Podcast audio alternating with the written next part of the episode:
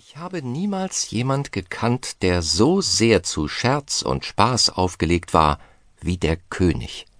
Es war geradezu sein Lebenselement.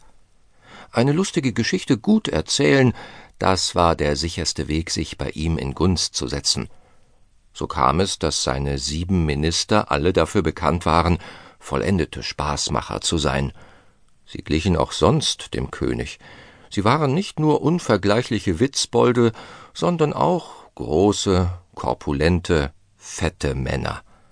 Ob die Leute vom Scherzen fett werden oder ob die Veranlagung zu Spaß und Scherz bei fetten Leuten besonders stark entwickelt ist, habe ich nie ganz genau feststellen können. Tatsache aber ist, dass ein magerer Spaßmacher ein seltener Vogel ist. Aus den Feinheiten oder wie er sagte, dem Geist des Witzes machte der König sich wenig, er bewunderte hauptsächlich die Breite eines Scherzes, und um ihretwillen ließ er sich auch die Länge gefallen. Feinheiten langweilten ihn, und alles in allem gefiel es ihm noch besser, einen Streich auszuführen, als einen erzählt zu bekommen.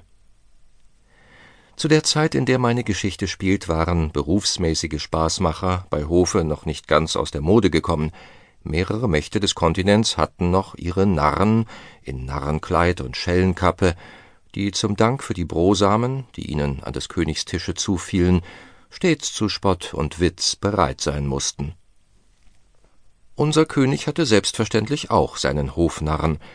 Tatsache ist, dass er ein wenig Narrheit um sich brauchte, sei es auch nur als Gegengewicht gegen die ungeheure Weisheit der sieben weisen Männer, seiner Minister, von ihm selbst gar nicht zu reden.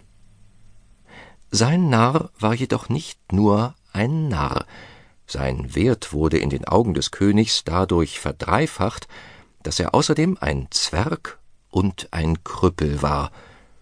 In jenen alten Tagen waren Zwerge am Hof nicht seltener als Narren, und viele Herrscher hätten es schwer gefunden, die Tage hinzubringen, und bei Hofe sind die Tage länger als sonst wo, ohne einen